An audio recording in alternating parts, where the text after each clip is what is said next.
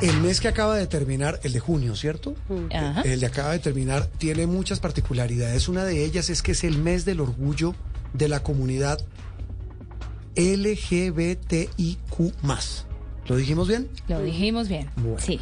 Eh, hay uno de los muchos, usted me, usted me estaba mostrando, Andreina, nos mostraba un estudio en el tiempo, ha habido en el espectador, en Noticias Caracol, de colectivos, organizaciones que hablan de esto, de los derechos de la comunidad LGBTIQ y derechos y reivindicaciones más que merecidas porque estamos en una sociedad en la que reivindica eh, la igualdad y sobre todo la no discriminación. Y empezando por el derecho a vivir, ¿no? Que es el más importante, porque Ah, no, parte de lo que parte de lo que muestran mucho de estos estudios es la terrible situación que enfrentan las personas de la comunidad LGBTIQ+, en que viven desde discriminación, amenazas y luego pasan por homicidios. Ah, no. Y es una realidad que realmente hay que atender y nuestra región es una de las regiones en donde esto se está vislumbrando con mucha fuerza.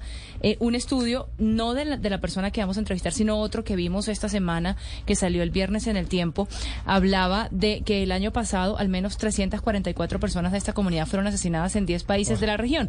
Y por tercera ocasión consecutiva, Colombia registra la mayor parte de estos casos con el 43%. Wilson Castañeda es eh, director del colectivo Caribe Afirmativo, eh, muy serio, muy respetado en Colombia en materia de estudios sobre lo que pasa con, en la comunidad LGBTIQ. Wilson, un gusto saludarlo hoy domingo, que es a propósito del Día de la Marcha del Orgullo Gay en las diferentes ciudades del país. El panorama que ustedes plantean en este colectivo, ¿cuál es? Buenos días, buen domingo. Buen domingo y muchas gracias por estar conectados. Hoy, hoy que es un día que se reviste de altísima importancia, porque mientras hablamos en más de 40 ciudades de Colombia está movilizándose las personas LGBT y de esa manera, si bien ya estamos en julio, estamos cerrando la- las festividades con ocasión del orgullo LGBT. Y precisamente lo que nos lleva a las calles hace más de 50 años es una marcha que si bien la mayoría de, de- los oyentes la reconocen como una marcha festiva y alegre, es una festividad y una alegría que está cargada de un reclamo para exigir que las vidas de las personas LGBTI puedan ser vidas vividas.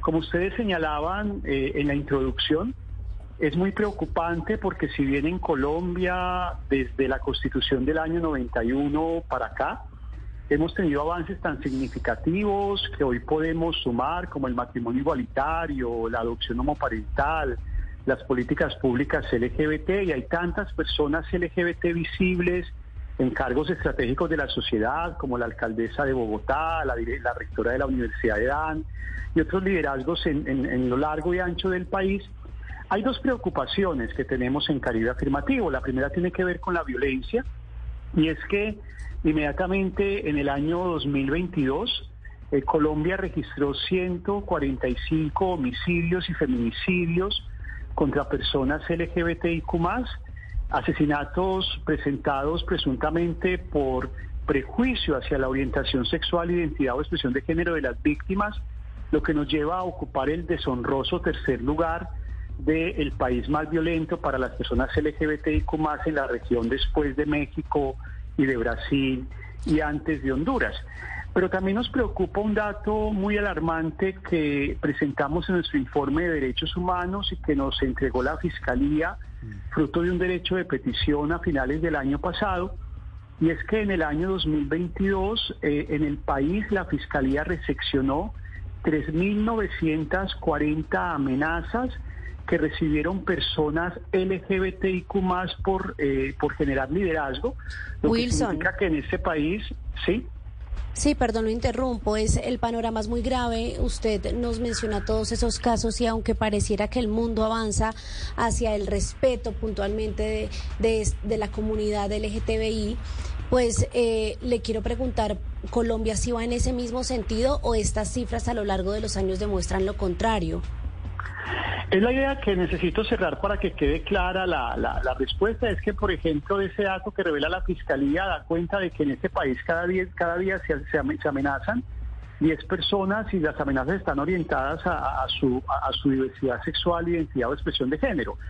Entonces, con estos datos tan preocupantes, eh, y, la respuesta que tendría a su pregunta es decirle que lastimosamente, si bien en Colombia se ha tratado de cerrar un compromiso de protección a las personas LGBT que está tanto en el plan de desarrollo del gobierno actual como en el acuerdo de paz entre el gobierno y las FARC de hace siete años, todavía no logramos materializar condiciones de vida digna para las personas LGBT y sigue siendo muy hostil construir un proyecto de vida en este país siendo abiertamente LGBT porque hay dos amenazas. De un lado la violencia, que fueron las cifras que le acabé y de otro lado también la ausencia de acciones afirmativas. Eh, en Colombia tenemos eh, un déficit de derechos económicos, sociales y culturales para toda la población, pero que es más agudo para las personas LGBT. Hay pobreza, desescolaridad, ausencia de trabajo. Entonces, por supuesto, eh, hay muy buena voluntad, pero nos faltan acciones concretas para que en nuestro país las personas LGBT puedan tener una calidad de vida. Wilson, ¿y cómo estamos en materia de justicia luego de que se cometen crímenes en contra de esta, de esta comunidad? Y las denuncias, hay eh, denuncias y, y la justicia, si llega o no. El año pasado la Fiscalía tomó una decisión muy significativa y es que presentó oficialmente una guía de trabajo para investigar las muertes y los, los asesinatos perdón, de las personas LGBTIQ más motivados por prejuicio. Eh, sin embargo, necesitamos que esa guía, que es un documento de trabajo interno de la Fiscalía, se vuelva en un mandato para los policías y los investigadores judiciales. Eh, en la última respuesta a un derecho de petición que nos entregó la Fiscalía, nos indicaba que el 34% de los asesinatos hacia personas LGBT eran investigados, lo que está diciendo que eh, casi el 70% de estos casos están en la impunidad. Y de otro lado, frente a las denuncias, como usted lo advierte, es lastimosamente eh, eh, la Fiscalía cuando presenta sus balances de violencia hacia las personas LGBT, siempre llama la atención de una ausencia de la denuncia de las víctimas y hemos logrado identificar que esa ausencia de denuncia se debe a tres factores. El primero es que no existen canales y protocolos eh, diferenciados para atender las denuncias de las personas LGBTIQ en segundo lugar, nos hemos encontrado con muchos casos de revictimización, donde los funcionarios públicos terminan revictimizando a la víctima en razón de su orientación sexual, identidad o expresión de género. Y en tercer lugar, que hay un alto estado de indefensión. Muchas veces, sobre todo, por ejemplo, en los casos de violencia policial, eh, luego de que la víctima pone la denuncia, eh, eh, en vez de la Procuraduría generar su poder preferente, lo que hacen es llamar a la víctima y sentarla con su victimario buscando una conciliación. Y eso pone a la víctima en un estado de indefensión. Entonces creemos que la impunidad del estado de, indefensión y la revictimización son tres situaciones que tenemos diariamente en el país que no permitan que avancemos con celeridad en la denuncia y de esa manera las autoridades judiciales tengan herramientas para avanzar en términos investigativos. Eh, Wilson, una, inquietud final, eso en materia institucional, en materia de lo que pasa con la justicia, pero ¿qué pasa con la sociedad? María Camila le preguntaba, ¿qué tanto hemos avanzado? Sí, muchísimo, sin duda, en el marco normativo, en las, en las eh, decisiones que han tomado cortes como la constitucional, etcétera, que usted lo mencionaba. Pero la sociedad en general hoy qué tan homofóbica es, qué tan discriminatoria es frente a la comunidad LGTBI. Mire, su pregunta es fundamental y quiero relacionarla con el informe de la Comisión de la Verdad que justo está cumpliendo un año. Y es que la Comisión de la Verdad cuando habla de la violencia hacia las personas LGBT en el marco del conflicto armado, dice que la principal acción por lo que esta violencia pervive en el marco del conflicto armado fue la indiferencia de la sociedad civil, eh, que el informe de la Comisión lo llama cierta complicidad social. Y efectivamente, en Colombia, además de avanzar en políticas para prevenir la violencia, nos surge una gran campaña de cultura ciudadana porque estamos encontrando tres conductas en la vida cotidiana de los colombianos y las colombianas frente a las personas LGBT. Si bien saludamos que cada vez hay más, menos personas liderando discursos de odio, todavía tenemos muchas que se agrupan de un lado en personas que eh, cotidianamente están generando violencia verbal y simbólica, que está generando prácticas de discriminación hacia las personas LGBT.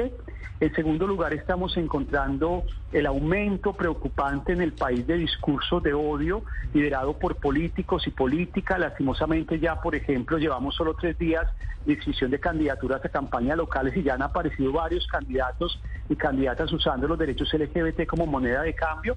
Y en tercer lugar, el viento de retrocesos que estamos viendo en países como España y Estados Unidos y que lastimosamente esas cosas terminan llegando a países como el nuestro, donde personas en cargo de poder están hoy generando eh, luchas de orden jurídico o de orden legal para echar atrás derechos adquiridos de personas LGBT. Entonces creo que ante esta pregunta que me haces, es urgente y esperamos ese compromiso de la sociedad colombiana que ha salido hoy a acompañar las marchas a lo largo y ancho del país es que requerimos un gran ejercicio de solidaridad de la sociedad colombiana con los derechos de las personas LGBT, porque finalmente el país va a avanzar en el momento en que reconozcamos que la diversidad es un valor que nos integra y no es un defecto que nos aleja. Esa, esa frase final es fundamental. Eh, Wilson, un gusto saludarte. Gracias por acompañarnos hoy en Sala de Prensa Blue. Muchas gracias, que esté muy bien.